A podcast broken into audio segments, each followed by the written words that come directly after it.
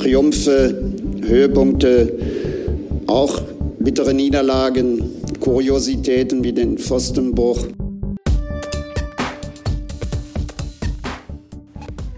Herzlich willkommen zum Pfostenbruch. Endlich mal wieder nach einem Sieg unserer Borussia. 3 zu 2 gegen den FC Augsburg. Am Ende in den letzten Sekunden noch etwas spannender als eigentlich notwendig. Ähm, Borussia bestätigt damit eigentlich einen guten Trend, den Aufwärtstrend der letzten Spiele. Und ja, ich denke, wir sind fürs erste Mal soweit ganz zufrieden, auch wenn, wie Stevie Leiner es hinterher jetzt auch gesagt hat, wir sind noch nicht aus dem Abstiegskampf raus. Ähm, diese Woche wieder nur Boris hier, Kevin nach wie vor im Urlaub. Und ähm, ja, Boris, wie hast du das Spiel gesehen? Grüß dich erstmal. Ja, hi. Ähm, also um ehrlich zu sein, äh, können wir ja schon mal äh, glücklich sein, dass wir auf jeden Fall dafür gesorgt haben, dass Kevin einen relativ entspannten Urlaub haben kann für seine Verhältnisse. Ähm, ähm, auf jeden Fall unbesiegt aktuell.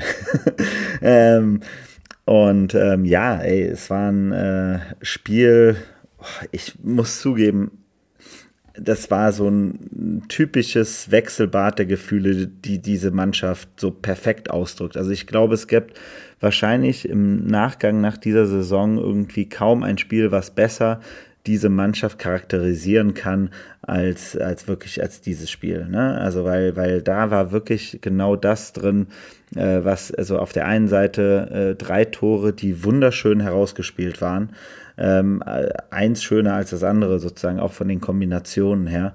Ähm, und dann aber dazu ein äh, dilettantischstes Defensivverhalten und ein Offenbarungseid, wenn es um Standards geht. Also ich glaube halt einfach, es ist komprimiert Borussia 2022 und 2021 bisher ja, wenn die kämpferische Leistung so weitergeht, dann soll uns das ja weitestgehend recht sein, wenn man dann noch die defensiven Schwächen, äh, die man hat, die ja auch offensichtlich sind, äh, noch abgestellt werden können, umso besser. Äh, vielleicht können wir äh, direkt mal auf die Aufstellung gehen und dann so ein bisschen ins Spiel rein. Ähm, die Aufstellung ja erstmal eigentlich gar nichts Überraschendes. Ähm, nach dem äh, Spiel in Bielefeld, das ja soweit ganz gut lief, ähm, kann man dann schon mal äh, dieselben elf auch wieder ins Rennen schicken, oder? Ja, also vollkommen. Ne? Also Kramer noch immer nicht äh, hundertprozentig fit. Ähm, alles andere hat sich dann ja von alleine sozusagen erstmal wieder aufgestellt und man muss ganz klar sagen, also jedes Mal, wenn man diese erste Elf sieht, würde man immer sagen, diese Mannschaft ist, spielt niemals gerade gegen den Abstieg, sondern das ist mindestens eine Mannschaft, die im äh, oberen Drittel einfach mit unterwegs sein kann, vom, von, den, von den Namen her und von der Qualität. Also ähm, an der Stelle muss ich auch sagen, das kann ich auch vollkommen nachvollziehen, dass, dass Adi Hütter da jetzt versucht, einfach ein bisschen Konstanz und Ruhe in die Aufstellung Einstellung auch reinzubringen. Ähm, ist auch, glaube ich, mal ganz gut, dass so Leute wie Luca Netz und auch äh, Joe Skelly jetzt auch mal wieder ein bisschen ähm, Druck wegbekommen, der schon auf ihnen ja auch ein bisschen gelastet hat, glaube ich, äh, einige Wochen jetzt zu Beginn der, der Rückrunde. Ja, Genau, äh, Rami Benzibaini und Stevie Leiner zurück. Ich meine, wenn man sich die Leistung von Rami Benzibaini jetzt auch anschaut, dann natürlich auch total zu Recht. Ähm, jetzt nicht nur das Tor, das er machte, er ist halt immer wieder auch gefährlich vorne. Äh, für mich war er damit auch ähm, in dem Spiel jetzt einer der besseren, wobei äh, man muss natürlich auch äh, dann immer wieder sagen, ähm, so hundertprozentig hat man ja manchmal das Gefühl, stimmt, diese, stimmt dieses Setup mit den drei Innenverteidigern und den zwei Außenverteidigern, die teilweise sehr, sehr hoch stehen. Manchmal auch nicht. Da tun sich schon viele Räume auf dahinter, was die Augsburger dann auch genutzt haben. Nichtsdestotrotz würde ich dann schon Rami Benzebaini und Stevie Leiner doch als äh, einfach positiv bewerten, jetzt auch in dem Spiel wieder. Äh, gehen da auch kämpferisch voran und ähm, waren für mich mit die Besten. Und wir müssen natürlich mal wieder über Alassane Player reden. Ich meine, keine Ahnung, was Adi Hütter mit dem gemacht hat, aber das war ja die beste Leistung seit Bielefeld. Und äh, Bielefeld war schon ganz gut. Also, äh, Alassane Player, die Wiedergeburt des Februars. Ähm, ich glaube, wer darauf gewettet hätte vor zwei Wochen, äh, der hätte, der hätte, wäre jetzt ein reicher Mann. Ähm, wie hast du es gesehen? Ich meine, der gewinnt zwei Kämpfe im eigenen 16er, äh, der rennt, arbeitet, ähm, kämpft für die Mannschaft. Ähm, das ist, äh, das macht richtig Spaß, dem wieder zuzuschauen. Ja, also äh, Lasso ist halt leider, ich weiß noch, als ich, äh, als es mal dieses ominöse, ähm, wie hieß es noch, äh, äh, Clubhouse gab, äh, letztes Jahr ähm, haben wir zu, ähm, äh, auch zu Borussia viel geredet und ähm, damals habe ich sofort in einer der ersten Runden damals gesagt, äh, Lasso Player ist für mich immer so eine Sache, da denke ich immer, der hat, ähm, es gibt ihn und es gibt seinen Zwillingsbruder. Und die eine Hälfte des Jahres äh, spielt äh, der wahre Lasso Player bei uns bei Borussia und die andere Hälfte ist dieser Lasso Player irgendwo in, äh, in Nizza oder wo auch immer in Südfrankreich am Strand und genießt das Leben ähm, und lässt seinen, äh, seinen, seinen, seinen Zwillingsbruder spielen, der keine Ahnung vom Fußball hat. So, und ähm, das war ja jetzt wieder so offensiv. Ich meine, der, der Junge, der hat gespielt, als wenn er Spielmacher und äh, Außenstürmer in einem wäre, ähm, hat äh, die Bälle an sich gezogen, hat sauber kombiniert, hat äh, Spielwitz gezeigt wie ein Bekloppter und der hat plötzlich nach hinten gearbeitet. Also wie du es ja schon sagst, ne, es gab, glaube ich, drei Situationen, wo er hinten auf der, quasi im, im letzten Drittel eben halt in den Zweikämpfen drin war. Ne? Also das ist, ähm, es ist, es ist, es ist auf der einen Seite natürlich schön zu sehen, auf der anderen Seite ist es aber auch für mich immer Hanebüchen, wenn man sich mal vorstellt, wie ein Profispieler, der ja wahrscheinlich schon gut verdient, der für 20 Millionen zu uns gewechselt ist, ähm, trotzdem so eine krasse Leistungsdiskrepanz haben muss. Also was muss da ein Trainer machen, um den so zu motivieren? Oder warum, warum bekommt der, hat er manchmal Bock und manchmal eben halt nicht? Also das ist schon, schon absurd, ähm, aber trotzdem, es hat wirklich Spaß gemacht, ihm zuzugucken. Ähm, diese, diesen einen Pass auf äh, Neuhaus, ähm, in der zweiten Halbzeit, wo man locker hätte das 4-1 machen können. Das war zum Zungeschnalzen, also wirklich traumhaft. Das und natürlich, und ähm, da kommen wir vielleicht jetzt auch schon mal so ein bisschen in, in Richtung Spielverlauf. Borussia ist ja gut gestartet. Genau das eigentlich, was wir letzte Woche auch ähm, ja, gesagt haben, wird der Schlüssel sein. Äh, am Ende schafft Borussia es dann wirklich das 1 zu 0 zu machen. Und das war ja wirklich schon grandios gespielt.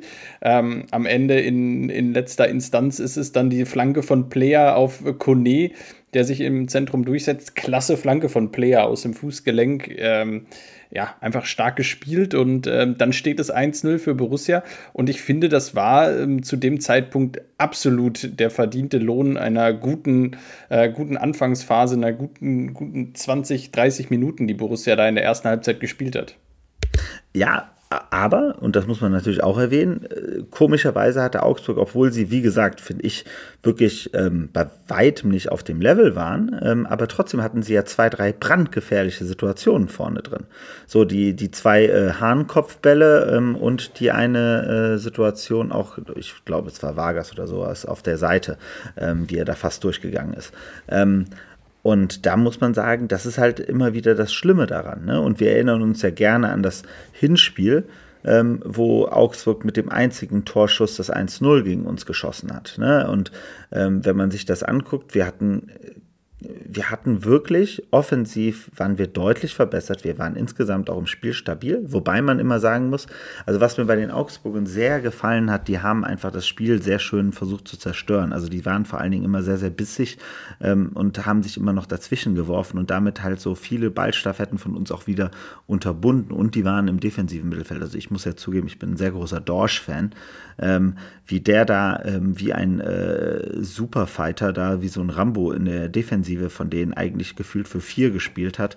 Das finde ich halt immer wieder sehr, sehr bemerkenswert. Und da waren die Augsburger ja nicht schlecht. Wir waren nur eigentlich, wie gesagt, wir waren qualitativ locker eine Klasse besser. Wir hätten es einfach nur, wir haben nur echt wieder mal das Tor nicht gemacht. Und da habe ich dann schon mir wieder Sorgen gemacht, weil dann kamen diese ein, zwei hochgefährlichen Angriffe von denen und dann hätte das auch wieder, also das war wieder mal das Spiel auf das Messerschneide. Ne? Aber wir haben, wie du schon sagst, das richtige Tor, also das wichtige 1 zu 0 gemacht natürlich verdient und ähm, äh, vor allen Dingen auch geil herausgespielt. Ne? Wobei, um ehrlich zu sein, ich weiß noch, in dem Angriff, als ich ihn live gesehen habe, war es für mich schon wieder der, der, der, der Moment, wo ich gedacht habe, so, das kann jetzt nicht wahr sein. Die spielen sich den Ball jetzt so lange äh, drumherum um den 16er und keiner traut abzuziehen. Ähm, aber dann haben sie es trotzdem perfekt ausgespielt. Also es war alles gut. Und vor allen Dingen, dass ein Kone auch da in dem Moment dann in die Box reingeht und dann auch noch so schön frei steht und den dann noch auf den Kopf macht, Weltklasse. Also man muss wirklich sagen, auch Manu Kone, ähm, Wahnsinn, wie der Junge es geschafft hat, in so kurzer Zeit zum absoluten, unangefochtenen Stammspieler in der Bundesligamannschaft zu werden. Schon Wahnsinn. Und jetzt hat er auch seine Torjägerqualitäten endgültig für sich entdeckt. Ähm, also wenn der jetzt anfängt, auch äh, hier jedes zweite Spiel ein Tor zu schießen, dann, ähm, ja, dann weiß ich schon nicht mehr, wie lange wir den überhaupt noch halten können. Das ist äh, der absolute Wahnsinn. Ähm, muss man einfach so sagen, der spielt vollkommen druckbefreit. Äh, das ist einfach, einfach gut und einfach gut, ihm, ihm zuzuschauen. Du hast es natürlich jetzt auch schon angesprochen. Äh, ich fand dann gerade nach dem 1-0 ähm, in der ersten Halbzeit hat Borussia sich so ein bisschen zurückgezogen. Ähm, da wurden ein paar Schwächen offensichtlich. Ich finde auch, ähm, auch vorher, du hast es gesagt, auch gerade über die rechte Seite, es war immer wieder Framberger, der dann auch mit aufgerückt ist der über die rechte Seite Druck gemacht hat. Da hat Augsburg es stark ausgenutzt, dass sie ähm, auf, der, auf der Außenbahn eine Überzahl schaffen konnten mit zwei Spielern.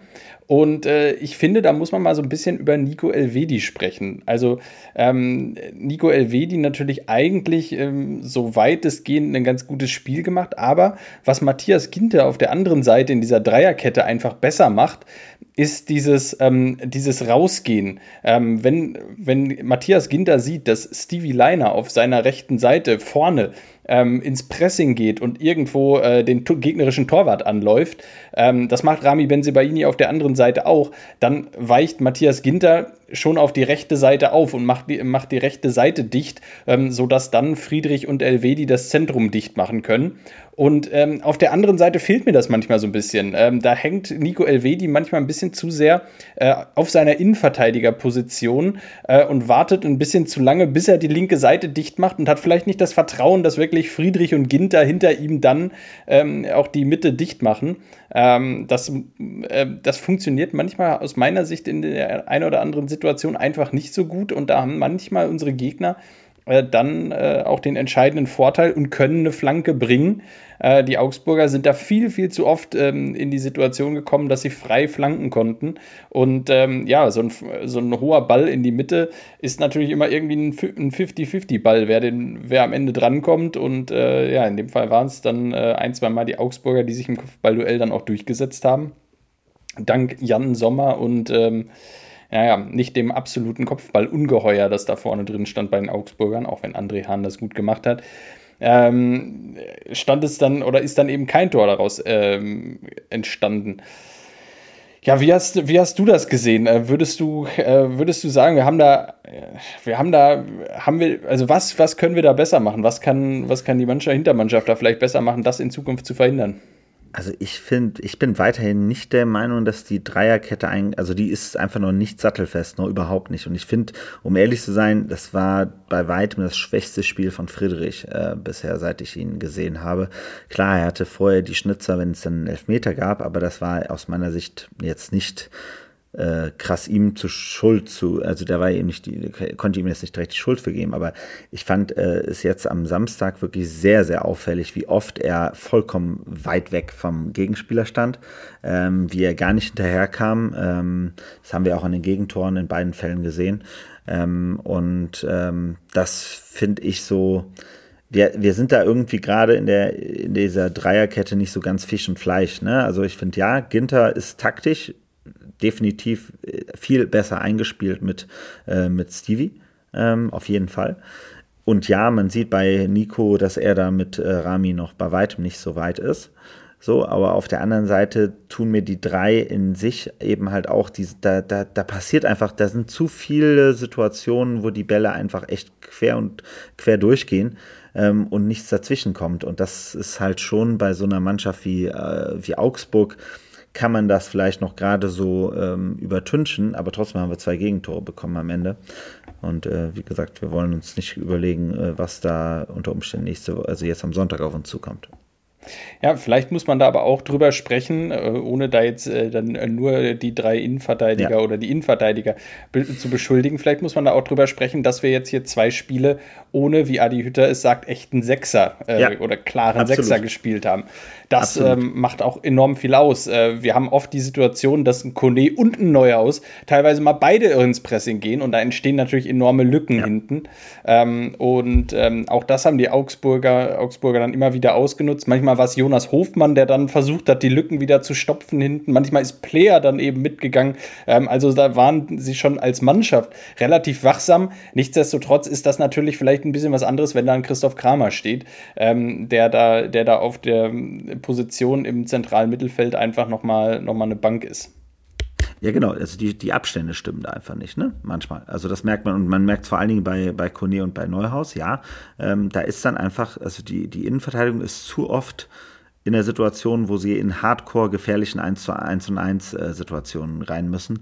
Und das ist halt dann sehr, sehr kritisch. Äh, wobei aber generell aus meiner Sicht, da, da stimmen einfach die Abstände noch immer nicht. Und das ist halt etwas, was natürlich bei so einer hochbesetzten und gut besetzten Truppe eigentlich ähm, nicht gut ist und auch, naja, also wie gesagt, ich habe immer noch das Gefühl, es gibt so ein paar Themen, die in dieser Mannschaft einfach, wo ich mir immer, ich als Laie sage, das müsste eigentlich besser trainierbar sein. Ähm, vor allen Dingen, wenn ich mir die Standards angucke, ähm, auch unser gesamtes Verhalten bei Standards, also bei, bei gegnerischen Standards bei, und bei eigenen Standards, genauso eben halt wie beim im Defensivverbund. Das ist das, also ich meine, heute haben wir, wir, wir, wir nehmen ja heute am Montag auf, an, äh, an Valentinstag, und wir wissen alle, vor am Valentinstag ist damals Lucien Favre zu uns gekommen. Und ich finde immer, es gab nie etwas be, also beeindruckenderes, als wie er sich äh, um diese defensive Kompaktheit der, äh, im, im, taktischen konzentriert hat und das in eine Mannschaft innerhalb von wenigen Spielen eingebläut hat. Und das ist etwas, wo ich bisher sagen muss, auch immer wieder, da fehlt mir bei Hütter immer noch so auch das, ähm, der Beleg dafür, dass er dazu in der Lage ist. Da ähm, wundern mich so manche Sachen einfach schon.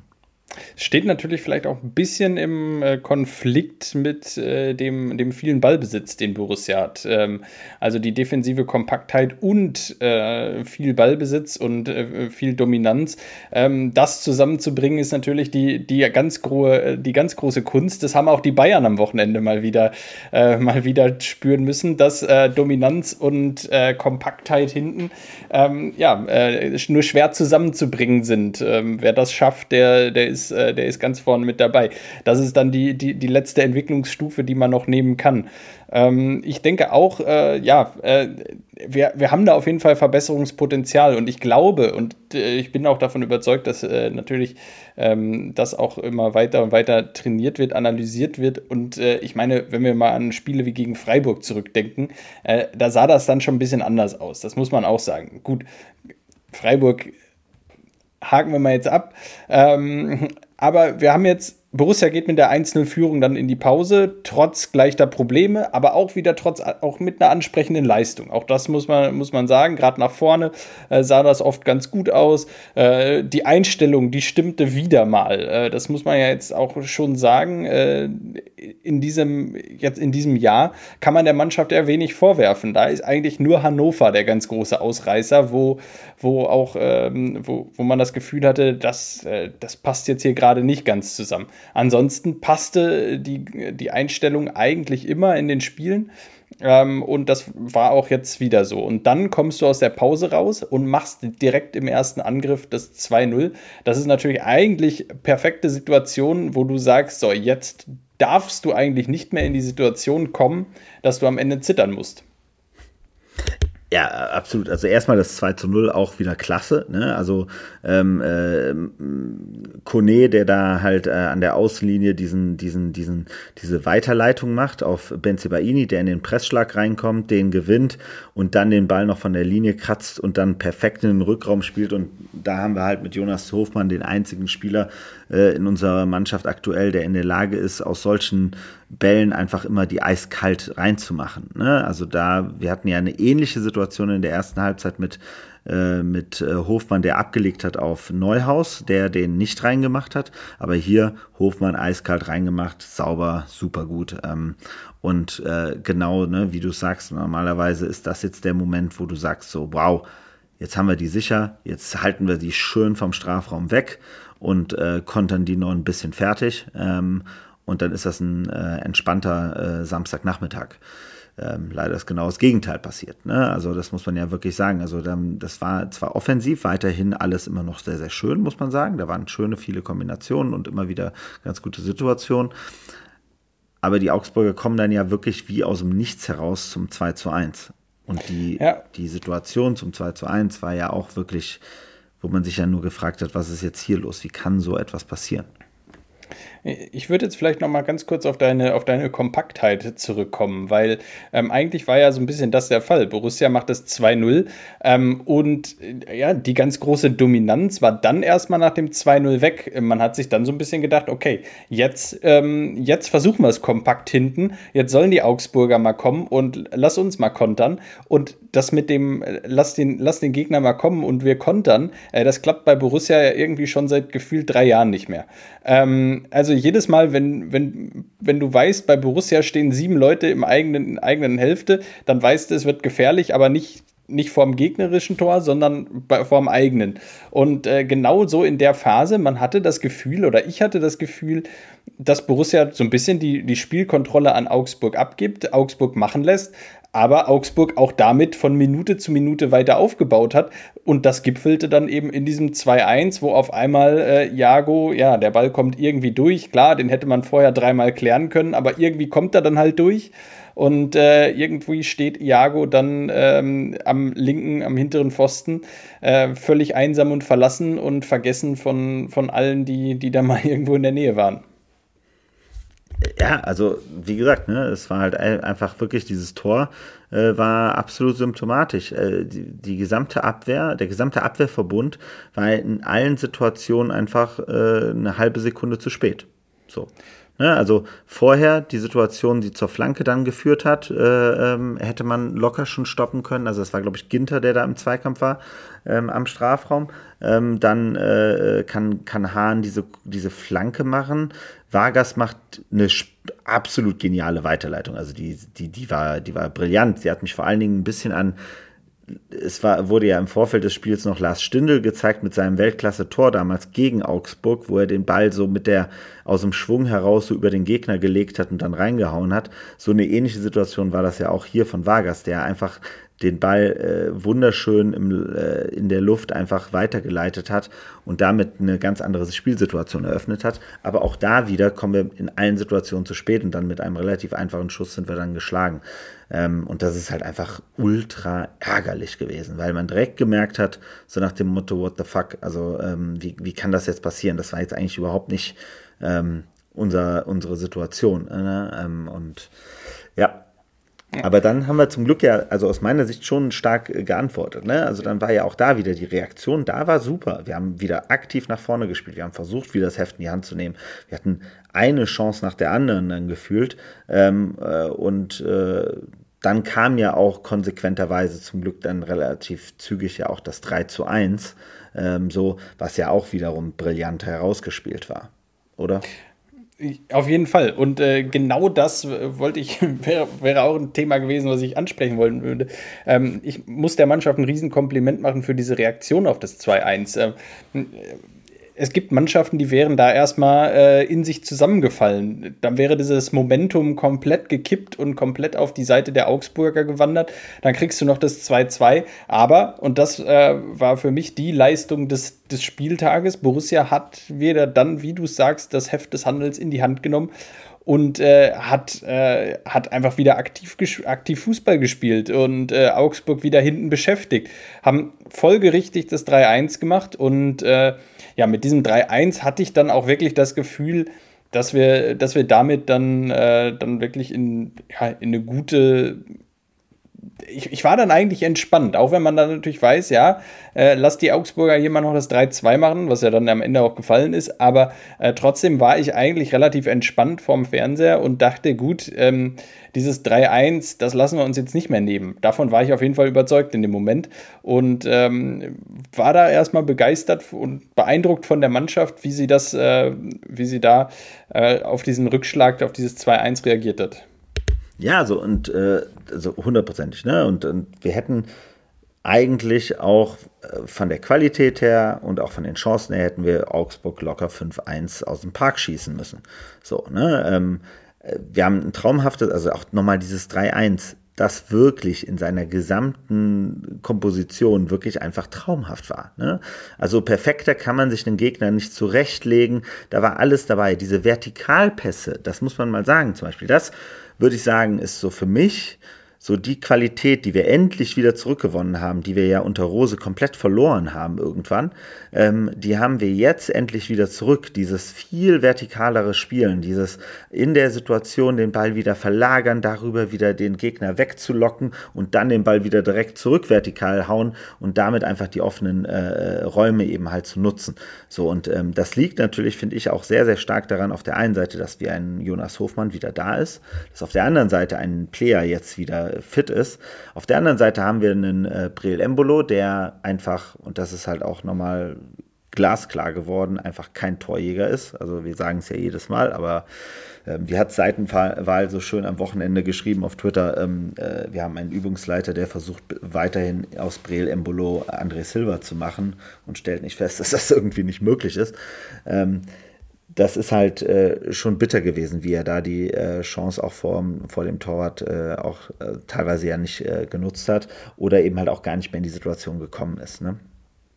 Ja, was mich bei Brel Embolo manchmal so, so, so ratlos zurücklässt, ist dann äh, in einigen Situationen, oder ich frage mich manchmal, was ist eigentlich seine beste Position? Also wo, wo kannst du ihn eigentlich am allerbesten aufstellen? Also, weil, ähm, dass, er, dass er ein hervorragender Spieler ist, ist unbestritten. Ähm, und auch, auch was er für die Mannschaft leistet, äh, ist auch unbestritten. Aber er ist irgendwie kein, er ist irgendwie kein Stürmer, er ist irgendwie aber auch kein Zehner, er ist irgendwie aber auch kein, kein Außenbahnspieler. Äh, Innenverteidiger ist er auch nicht und ein Sechser ist er auch nicht. Also Brel Embolo ist eigentlich ein eigener Spielertyp, für den du eine ganz eigene Position erfinden müsstest, um ihn optimal in Szene zu setzen. Ähm, Qualität unbestritten ähm, und Wert für die Mannschaft unbestritten. Aber irgendwie hat man auch immer das Gefühl, er nimmt einem anderen einen Platz weg, egal wo er steht, der, der mit anderen Qualitäten auf der Position glänzen könnte. Ähm, ich, ja, äh, ich, ich bin mir irgendwie nicht so ganz sicher vielleicht wäre es super, wenn wir so einen richtig geilen Joker hätten, so einen Nils Petersen, äh, den man dann in der 65. Minute bringen könnte, wenn, wenn Brel Embolo die gegnerische Abwehr müde gelaufen hat und, äh, und die nicht mehr können. Und wenn wir dann noch jemanden hätten, der dann als Joker reinkommt und vorne eiskalt die Dinger wegmacht, vielleicht wäre genau das das, was wir eigentlich bräuchten. Ich glaube ja immer, dass Brel Embolo eigentlich für ein System richtig wäre, wo du zwei Stürmer hast. Also dieses klassische, einfache Zwei-Stürmer-Prinzip. Da ist er ein super zweiter Stürmer, weil er einfach unfassbar geil ähm, die Abwehr beschäftigt, äh, mit seiner Geschwindigkeit einfach enorm viel Assets hat, in seinem Spielwitz ja brillant ist. So, und wenn du daneben jetzt einen richtigen Knipser hättest, so, ne, dann äh, glaube ich, äh, wäre relativ klar, wo er spielen kann. Ne? Also, ähm, aber eben halt, das ist halt sein, sein großes Problem und äh, dieses, ähm, wie gesagt, wenn, wenn wir jetzt in eine Situation kommen, wo eben halt ein Lasso, ein äh, Jonas Hofmann äh, und eben halt dazu idealerweise auch noch ähm, eben halt ein, ähm, ein äh, Lars Stindl auch wieder zurück, zum Beispiel zurück, und die da drumherum die Tore machen, dann hat er ja seinen Platz verdient. Dann ist es ja alles in Ordnung. Aber eben halt, wie gesagt. Ja, äh, so ein bisschen wie Mike Hanke damals. Äh, die, äh, die Rolle von Briel Embolo dann im Zweiersturm. Ja, klar, ähm, absolut wir haben dann ähm, ja, 3-1 geführt. Äh, man hatte das Gefühl, Borussia hat alles im Griff. Augsburg tauscht dann einmal nochmal die komplette Offensive aus, wo ich auch mir gedacht habe, ja, irgendwie auch Respekt. Der FC Augsburg tauscht hier einmal die, die Offensive komplett aus. Und trotzdem stehen da Leute wie Pepi, für den sie 16 Millionen bezahlt haben, Finn Burgerson, äh, Sekiri ähm, auf dem Platz. Und du denkst, ja, das ist eigentlich, ähm, äh, eigentlich schon stark, dass ein FC Augsburg da auch in der Breite ähm, wirklich einmal die vordere Reihe komplett durchtauschen kann. Und trotzdem hast du das Gefühl, da steht noch Qualität auf dem Platz, die jetzt, äh, die jederzeit ein Tor schießen kann. Ähm, vor allem Alfred Finn Bogerson, ich habe es mal überprüft, gefühlt hat er schon 17 Tore gegen Borussia geschossen. Ähm, tatsächlich ist es so, dass er äh, fünf seiner 37 Bundesligatore gegen Borussia erzielt hat. Äh, doch schon eine beachtliche Quote gegen Borussia. Ähm, immer mal wieder getroffen. Ähm, und so war es ja dann auch äh, jetzt. Gott sei Dank, muss man ja sagen, äh, noch nicht in der 85. Minute, weil dann wäre das ganz große Zittern losgegangen, sondern erst in der 93. wo äh, Borussia dann nicht mehr allzu viel Zeit auf der Uhr hatte, die sie, äh, die sie über, die, über die Bühne bringen mussten. Ja, ich meine, man hat es ja gesehen, ne? als dann das 3-2 gefallen war, ähm, wie äh, Luca Netz diesen äh, bescheuerten Fehlpass da dann im Mittelfeld gespielt hat direkt in die Arme von oder in die Füße von, äh, von Augsburg. Ähm, da hat man ja gemerkt, wie der gesamte Park einmal kurz Herz, Herzattacke hatte, ähm, weil man dachte so, ey, jetzt ein doofer Angriff und dann äh, drehen die hier voll am Rad. Ähm, aber nein, ist ja zum Glück nichts passiert. Ähm, aber trotz alledem, man muss ganz klar sagen, also ähm, das ist es ja halt einfach. Diese Mannschaft bringt sich ständig um äh, ihre Möglichkeiten ne? und um das, was sie sich eigentlich verdient hat über den Tag. Das wäre normalerweise ein 3 zu 1 gegen Augsburg mit der Leistung. Da hätten wir alle gesagt, geil, ein 4-1, 5-1 wäre wahrscheinlich sogar schon wieder schlecht gewesen, weil dann wären die wieder gegen Dortmund angelaufen, als wenn sie ähm, jetzt äh, Champions League spielen. Aber 3-1 gegen Augsburg wäre ein super Statement gewesen im Abstiegskampf gegen einen direkten Abstiegskampf-Konkurrenten. Äh, genauso musst, musst du spielen. Das sind drei Punkte. Davor die ein, der eine Punkt gegen Bielefeld. Alles ist gut.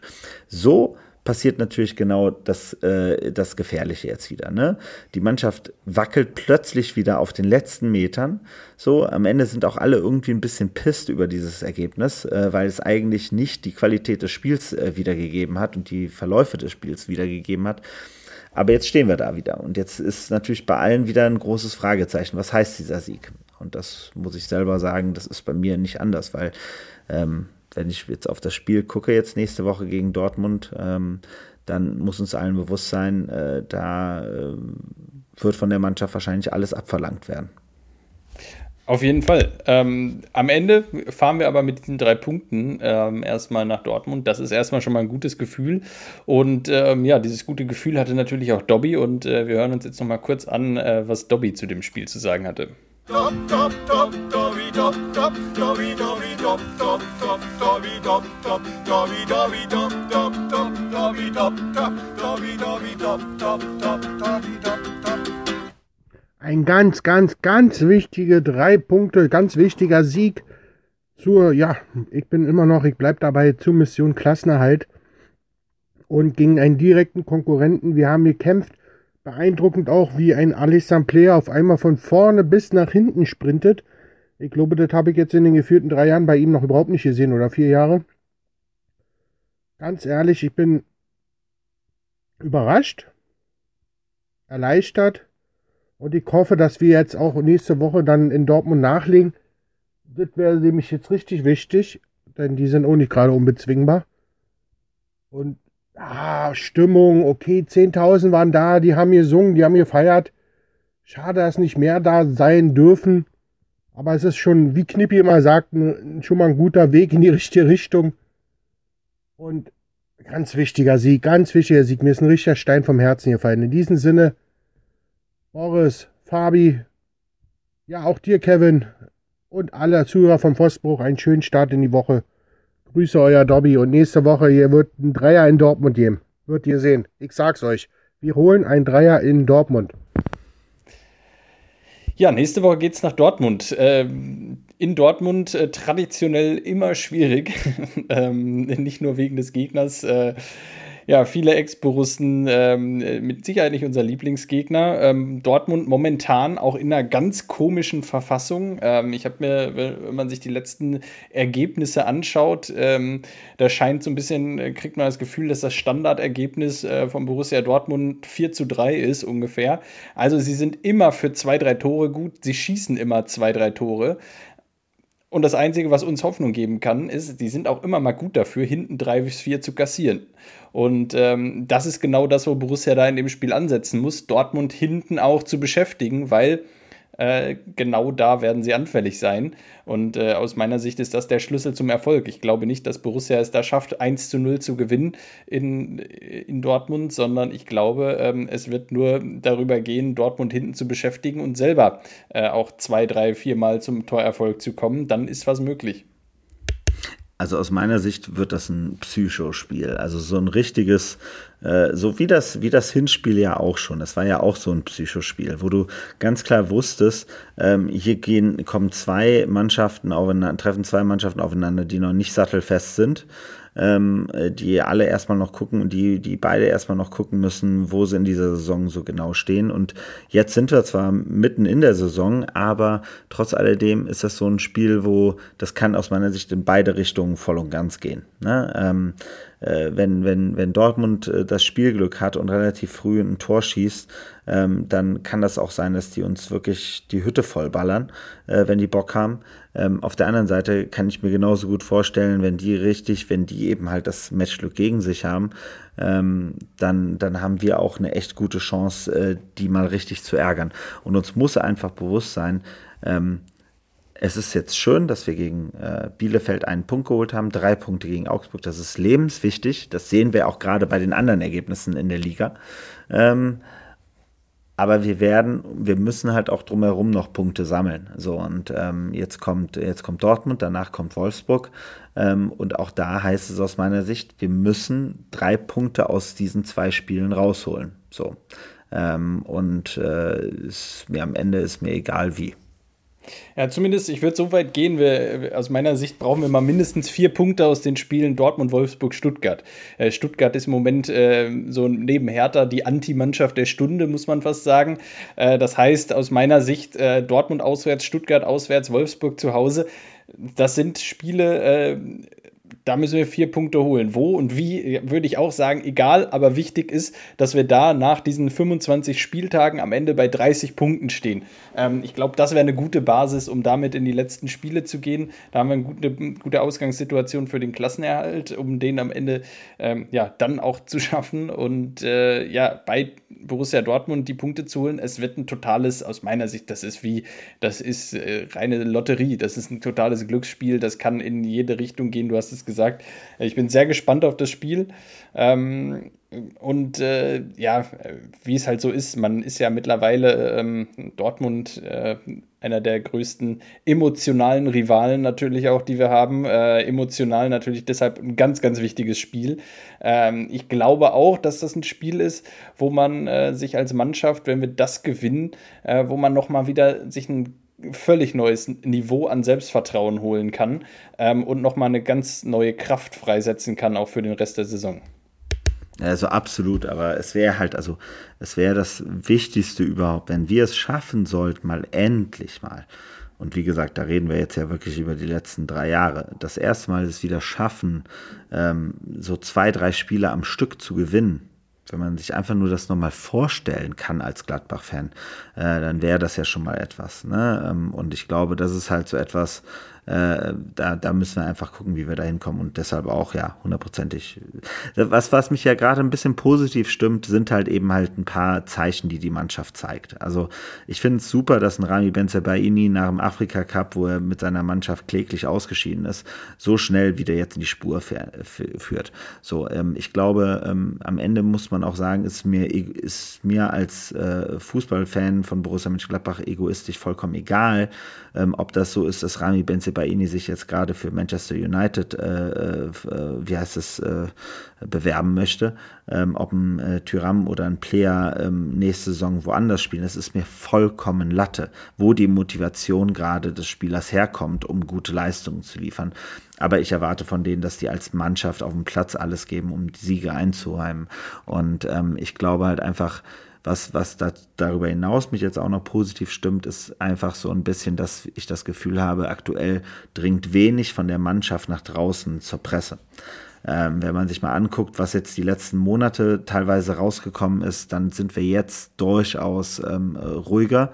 Ähm, und, und an der Stelle, das hilft, glaube ich, auch. Ne? Also wir machen jetzt gerade nicht den Eindruck, als wenn nach der gesamten Eberl-Sache jetzt äh, der Laden voll und ganz außen, äh, also in sich zusammenfällt. Ähm, ich glaube, die, die Suche von dem, was ich gerade wahrnehme, ähm, die läuft auf Hochtouren. Ähm, ich habe ja immer dazu plädiert, äh, eben halt nicht zu schnell eine Entscheidung zu treffen, sondern eben halt sich Zeit zu lassen und zu gucken, wen man bekommen kann. Ich glaube, jetzt zeigt sich halt auch da ein bisschen dann der Vorteil, dass jetzt ein äh, Sportdirektor, der sich den Verein jetzt anguckt und sieht, wie die Mannschaft reagiert hat nach so einer Situation, ähm, sich wesentlich komfortabler fühlt, dass er die nächste Saison auch in der ersten Liga mit der Mannschaft spielen kann ähm, und er eben halt auch in einer guten, äh, also auch Möglichkeiten hat, dann auch aktiv zu werden, wenn eben halt entsprechende Transfers möglich sind. Ähm, das, was ich jetzt gerade so mitbekomme um den Verein herum dahingehend, ist halt einfach, dass ich, äh, dass es ganz lustig ist, wieder mal, dass die Bild-Zeitung ja wieder mal neue Namen ins Spiel bringt und sie als schon eigentlich sicher äh, verkündet. Und äh, also diesen, diesen, ähm, diesen Lauf, den die Bild-Zeitung äh, bei Gladbach jetzt seit zwölf Monaten hat, nämlich de facto alles falsch vorherzusehen, was, was auch nur ansatzweise passiert, ähm, das ist schon bemerkenswert. Das muss man immer wieder äh, betonen. Also ich weiß nicht, wer da im Sportbereich arbeitet bei, äh, bei der Bild neben dem Christian Hornung, ähm, aber das, was da abgeliefert wird, à la Bonheur. Ne? Also die haben es jetzt schon wieder geschafft, mit Hubert Fournier jemanden reinzuschmeißen und als sicher darzustellen, wo jeder im Verein sagt, da ist nicht mal ansatzweise irgendetwas Glaubhaftes dran. Und ähm, ich habe ja mittlerweile das Gefühl, ähm, es wird äh, gezielt vom Verein lanciert, äh, damit man äh, Ablenkungen auf dem Markt hat, damit man sich bei den Gesprächen, die stattfinden, und die finden gerade, glaube ich, wohl sehr, sehr intensiv statt, ähm, dass man die in Ruhe ähm, haben kann und sich da keiner Nebenkriegsschauplätze geben muss. Ich bin auf jeden Fall gespannt. Ähm, ich finde es äh, ja von außen betrachtet ähm, absolut kann ich dir da nur recht geben. Äh, man merkt gerade richtig, Borussia bekommt Ruhe rein äh, durch die sportlichen Leistungen, durch die Reaktion der Mannschaft. Und ähm, genau das ist ja das Gefühl, so ein bisschen beruhigendes Gefühl, das man als Fan gerade bekommt. Ähm, es ist irgendwie dann doch noch äh, alles in Ordnung. Die Welt bricht nicht komplett über Borussia äh, zusammen. Und das ist, das ist erstmal das gute Gefühl, mit dem man jetzt auf jeden Fall in diese Woche startet. Und ähm, wenn das so weitergeht, dann kann die Sportdirektorsuche von mir aus auch noch ein paar Wochen dauern. Ähm, da will ich dann auch gar nicht äh, drauf drängen, dass wir da unbedingt morgen den äh, Erstbesten präsentieren, sondern dann soll es wirklich der äh, beste Kandidat am Ende werden, der ähm, sich dann auch wirklich mit äh, voller Überzeugung für Borussia entscheidet. Wie, wie ist dein Blick auf die äh, Stimmung im Stadion? Wie fandst du die? Oh, ich habe es ja nur, äh, jetzt auch natürlich nur im Fernsehen gesehen, gehört, aber ich fand es äh, schwach für. Also, ähm, ja, ne? Die 10, also nur 10.000 ähm, ist natürlich auch äh, dann ein bisschen schwach, wobei äh, man hatte schon durchaus mal andere Phasen jetzt äh, natürlich in der Pandemie, wo ähnlich große Zuschauerzahlen, ähnlich große in Anführungsstrichen Zuschauerzahlen zugelassen waren. Und da hatte man im Fernsehen zumindest das Gefühl, dass die Stimmung äh, doch eine etwas bessere war. Äh, da muss ich sagen, am äh, Samstag kam mir die Stimmung da tatsächlich echt schwach vor. Ähm, ja, absolut. Also ich fand es auch echt krass. Ne? Also es wirkte äh, wirklich äh, kaum, als wenn 10.000 Leute im Stadion wären. Also ein paar anderen Stadien, wenn man da reingehört hat, dachte man, man wäre vor fast ausverkauftem Haus. Ähm, bei im Borussia Park wirkte das noch lange nicht so. Ähm, ich glaube, da müssen wir echt gucken, dass das, das sollte sich ändern. Wobei, man muss ja auch sagen, jetzt von dem, was gerade überall durchsickert, äh, scheint es ja zu sein, dass wir jetzt doch noch ähm, äh, ich hatte es ja in unserer Runde auch einmal gewettet darauf, es wird jetzt relativ schnell wieder zu voller Kapazität äh, übergehen. Also auf jeden Fall jetzt schon Step, äh, schrittweise eben halt hochfahren. Aber ich gehe auch davon aus, dass wir bald, also ich, ist, ich weiß nicht, wie es dir ging, aber hast du Super Bowl gestern gesehen? Ich habe ja auch den Super Bowl gesehen. Ähm, ja. ja. das ist der pure Wahnsinn. Volles, ausverkauftes Haus, ja. äh, niemand mit Maske. Ja. Ähm, und das, das zog sich ja über die letzten Wochen schon durch, auch den ganzen Januar, der, äh, die gesamten Playoffs in der NFL. Ähm, komplett durchgespielt, äh, voll, voll, im Haus, ohne kein Zuschauer mit Maske gesehen in den Stadien. Genau. Ähm, es ist einfach wie eine andere auch Welt. Barcelona, auch Barcelona Bas äh, gestern Barcelona. hier das Derby äh, gegen, gegen Espanyol, das 2-2. Also wirklich, das ist eine Stimmung im Stadion, Wahnsinn. England äh, sowieso ja. ähm, lange wieder komplett. Also es wird Zeit, es wird doch Zeit und ähm, ich bin auch davon überzeugt, dass äh, gegen den VfL Wolfsburg äh, dann in fast 14 Tagen ähm, mehr als 10.000 Zuschauer im Borussia Park sind und ähm, da bin ich sehr gespannt drauf. Erstmal heißt es jetzt für Borussia, äh, das Spiel gegen Borussia Dortmund erfolgreich zu bestreiten. Dortmund am Donnerstag noch in der Euroleague gegen die Glasgow Rangers. Äh, da hoffen wir mal, dass äh, die Jungs der Glasgow Rangers ihrem Ruf alle Ehre machen und den, äh, den Dortmundern einen ordentlichen Kampf liefern, äh, ordentlich äh, Körner lassen und dass, dass Dortmund dann auch ein bisschen, ein bisschen angezählt am Sonntag in das Spiel gegen die Borussia startet. Ähm, nächste Woche melden wir uns dann auf jeden Fall wieder. Äh, nächste Woche dann wieder mit Kevin, ohne mich. Äh, ich bin jetzt erstmal für drei Wochen raus und melde mich dann nach dem Hertha-Spiel auch wieder. Äh, aber ansonsten ab nächster Woche dann wieder Boris und Kevin für euch und äh, ja, ich bin sehr gespannt. Werde natürlich verfolgen, was Borussia macht in den nächsten Wochen und ähm, hoffe, dass wir gegen Hertha schon äh, nach dem Hertha-Spiel in vier Wochen schon den ein oder anderen Punkt mehr feiern und bejubeln können. Also äh, Jupp Heinkes hätte früher gesagt vor deinem Urlaub so nach dem Motto, der Wagen ist frisch gewaschen und getankt. Äh, also du, eigentlich äh, perfekte Übergabe bei solchen Ergebnissen jetzt die letzten zwei Wochen. Ähm, sollte es hoffentlich äh, ein entspannter dreiwöchiger Urlaub werden für dich, den du dir auch absolut verdient hast, nachdem wir ja alle, glaube ich, die letzten zwei Jahre genug gelitten haben in Sachen Urlaubplanung. Ja, ich bin sehr gespannt. Ähm, ansonsten, ja, hoffen natürlich auf die drei Punkte gegen Dortmund. Wir hören uns bald und äh, macht's gut. Habt eine schöne Woche. Bis dann. Ciao. Also, bis dann. Ciao.